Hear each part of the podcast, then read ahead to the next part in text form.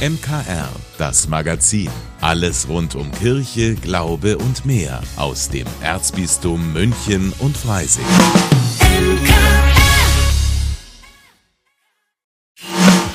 Münchner Kirchenradio. Das Radio im Erzbistum München und Freising.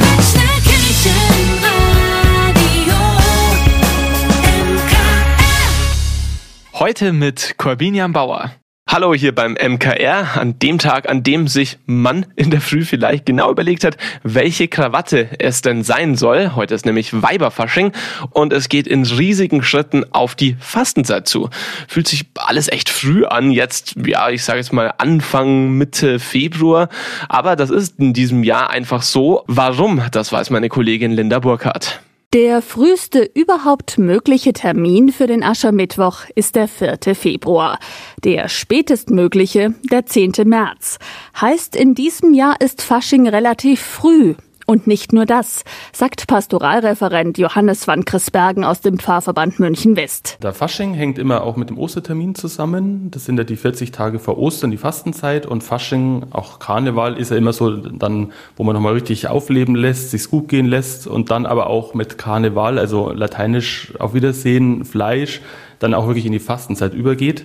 Deshalb hängt der Fasching ganz stark mit der Fastenzeit und dann natürlich auch mit Ostern zusammen und natürlich an dem Termin, wann Ostern gefeiert wird. Lange wurde Ostern an unterschiedlichen Terminen gefeiert, aber es war klar, wir brauchen da mehr Einheitlichkeit. Und man hat dann im dritten Jahrhundert festgelegt, dass der Ostertermin immer an dem, jetzt jetzt ein bisschen kompliziert, ersten Sonntag gefeiert wird, der auf den ersten Frühlingsvollmond folgt. Das heißt, man betrachtet den Termin, wann Frühling beginnt, rechnet dann aus, wann der erste Vollmond ist und da am darauffolgenden Sonntag wird Ostern gefeiert.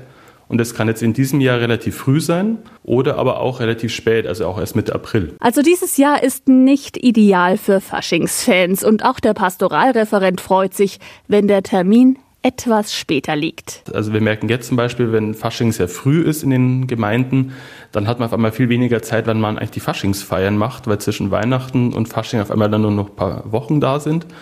Wenn es natürlich später ist, hat man da mehr Zeit. Und auch hinten raus, wenn dann Pfingsten recht früh ist, hat man natürlich bis zu den Sommerferien auch viel, wo eigentlich weniger passiert.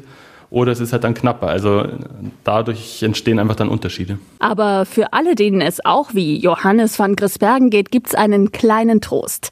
Im nächsten Jahr sieht es schon wieder ganz anders aus. Lina Burkhardt fürs MKR. Wer glaubt, ist nie allein, hat der verstorbene Papst Benedikt XVI. einmal gesagt, aber Glauben ist manchmal gar nicht so einfach. Eine prima Hilfe kann das Buch des Theologen und Autors Tobias Sauer sein. 40 Dinge, die du ausprobieren musst, bevor du aufhörst zu glauben, heißt es. Von achtsam Kochen bis zu christlichem Yoga reichen die Praktiken, die Sauer dort vorstellt. Das kann man sich vorstellen wie so ein Tee-Adventskalender. Jeden Tag mal so eine Kleinigkeit zum Ausprobieren, so ein Teebeutel, dann kann man gucken, hm, passt das für mich, passt das nicht? Und dann kann man weiter ziehen oder sagen, boah, geil, hätte ich nicht gedacht, dass mir dieser Tee so gut schmeckt. Und in unserem Buch machen wir genau das Gleiche, nur mit christlicher Spiritualität. Wir haben 40 verschiedene Ansätze zusammengefasst, auf so einen ganz kleinen Ansatz, um das mal zu testen und zu gucken, macht mir das Spaß? Habe ich darauf Lust, das weiterzumachen? Sauer hat das Buch zusammen mit der Religionswissenschaftlerin Lisa Menzel verfasst. In einem weiterführenden Teil bieten sie weitere Beispiele für die 40 Ansätze an. Am Freitagabend stellt Tobias Sauer den Band in unserer Buchhandlung Michaelsbund in der Innenstadt vor. Seine Zielgruppe alle, die Lust haben, sich mit ihrem Glauben zu beschäftigen, die das aber nicht in der Kirche tun wollen. Deswegen adressieren wir vor allen Dingen die Leute, äh, die das ausprobieren wollen. Aber, kleiner Geheimtipp, das Buch ist natürlich auch für alle Leute da, die Lust haben, christliche Spiritualität nochmal weiter sich anzugucken. Und das, glaube ich, äh, können auch viele gebrauchen, die schon lange dabei sind. Am Freitagabend liest Tobias Sauer aus seinem Buch und beantwortet Fragen rund um christliche Spiritualität. Ich gebe gerne Rede und Antwort aus unserer Praxis. Ich meine, äh, wir machen das seit 2014 mit unserem Netzwerk Ruach jetzt dass wir in diesem Bereich arbeiten und ich glaube, ins Gespräch zu kommen über Glaube und wie christliche Spiritualität Lebendigkeiten werden kann und zwar auch für eine Zielgruppe der Sinnsuchenden. Das ist, glaube ich, spannend und da freue ich mich darauf, ins Gespräch zu kommen und einen schönen Abend zu haben. Die Lesung 40 Dinge, die du ausprobieren musst, bevor du aufhörst zu glauben, ist kostenlos. Los geht's am Freitag um 19 Uhr in der Buchhandlung Michaelsbund. Und wenn Sie dabei sein möchten, einfach anmelden unter kontakt.michaelsbund.de. Es ist eine dieser Krisen, die es nicht in die Schlagzeilen schaffen oder nur selten. Vor einigen Tagen war der Südsudan aber dann doch in einigen Nachrichten, als Außenministerin Annalena Baerbock dort ein Flüchtlingslager besucht hat. Gleichzeitig mit ihr sind auch Mitarbeiter von Mission München vor Ort. Brigitte Strauß berichtet. Seit der Bürgerkrieg im Sudan eskaliert ist, sind Millionen Menschen aus dem Land geflohen, viele von ihnen ins Nachbarland Südsudan. Mission-Redakteur Christian Selper ist derzeit vor Ort. Die Krise an der Grenze ist schon sehr extrem. Wir haben gesehen, dass täglich 2000 neue Flüchtlinge aus dem Nordsudan eintreffen, der ja erschüttert wird von Kämpfen zwischen verfeindeten bewaffneten Gruppen, die auch von internationalen Mächten wie Saudi-Arabien und Russland unterstützt werden. Mit ihrem Besuch wollte die Außenministerin sich ein Bild von der Lage machen. Der Besuch war durchaus ein überraschendes und wichtiges Zeichen, also ein Zeichen dafür, dass die Bundesrepublik Deutschland sich interessiert für die Lage in Ostafrika und speziell für die Krisenlage zwischen Sudan und Südsudan. Leider war das Programm natürlich sehr kurz. Es ist sehr schnell auch durchgerauscht und war dann auch schnell wieder weg. Wir haben hier vor Ort ihr Flugzeug stehen sehen, mehrere Polizeieskorten durch die Stadt fahren sehen. Und auch wenn Baerbock nur kurz dort war, hat sie versprochen, diese Krise nicht aus den Augen zu verlieren. Ein Ende des Konflikts ist nicht in Sicht. Schon jetzt unterstützt Mission München den Jesuiten-Flüchtlingsdienst an der Grenzstation in Renk, erklärt Mission-Länderreferent Philipp Stangl. Wo wir jetzt eben auf der Reise schauen konnten, wie wir das in Zukunft weitergestalten werden. Wir konnten vor allem Medikamente, Nahrungsmittel, aber auch Plastikdächer, oder einfach nur Bettlaken besorgen oder Sachen, wo sie schlafen konnten. Die Flüchtlinge kommen in ein Land, in dem zwei Drittel der Bevölkerung akut vom Hunger bedroht sind. Das Land zählt zu den zehn ärmsten Ländern der Welt.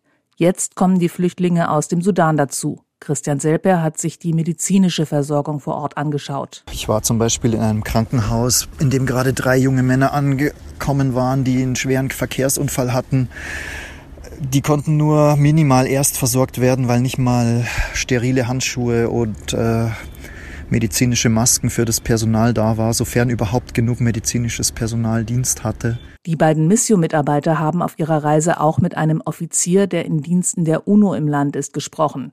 Ihn konnten sie darauf hinweisen? Wenn ihr die Menschen in kleinen Dörfern erreichen wollt, dann wendet euch an die Religionsgemeinschaften, egal ob islamische Gemeinden oder christliche, können einfach sehr viele Menschen in sehr vielen Landesteilen gut erreichen und man kann mit vielen Programmen größeren, größere Wirkung haben, als es bisher der Fall ist. Vor allem will das katholische Hilfswerk langfristig im Land bleiben und nach der derzeit dringend erforderlichen Nothilfe auch daran mitarbeiten, dass das Land stabil wird, erklärt Philipp Stangl. Wo wir auf der einen Seite natürlich schauen, dass wir mit der Jugend viel zusammenarbeiten und Thema wie interkulturelle Versöhnung, kulturelle Kompetenzen fördern können, aber auch die Ausbildung von Krankenschwestern und weiterem medizinischem Personal ist einfach in einem Land wie, wie dem Südsudan essentiell. Damit endlich Frieden in das Land einziehen kann, das in seiner kurzen Geschichte schon so viel Gewalt erlebt hat. Brigitte Strauß für das MKR.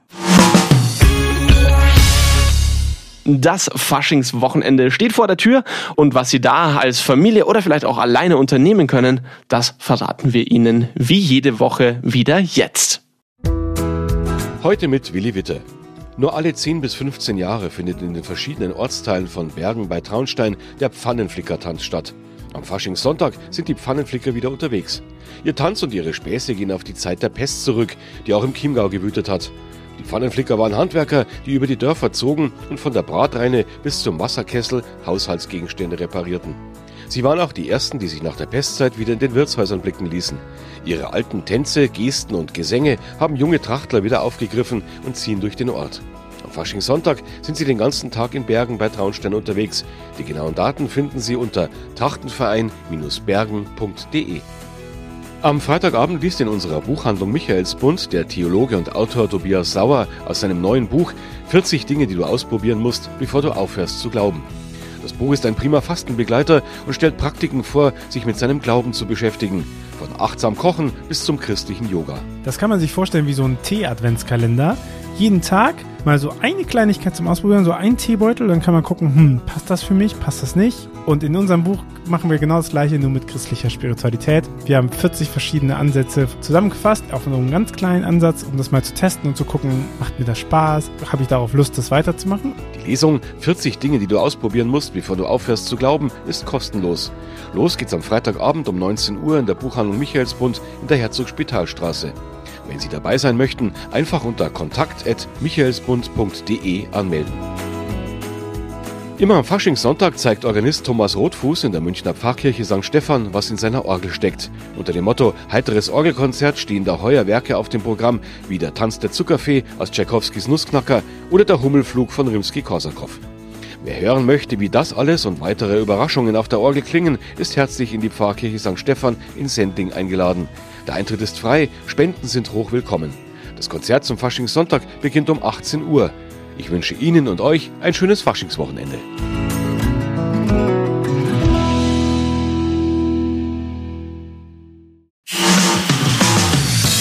Vielen Dank, dass Sie sich unseren Podcast MKR, das Magazin des Münchner Kirchenradios, angehört haben. Wir freuen uns, wenn Sie unseren Podcast abonnieren und in der Podcast-App Ihrer Wahl bewerten. Am liebsten natürlich mit fünf Sternen. Wir haben auch noch viele andere schöne Podcasts. Diese finden Sie unter münchnerkirchenradio.de und überall, wo es Podcasts gibt. MKR, wir machen Ihren Podcast. MKR, mehr Tiefgang für den Süden.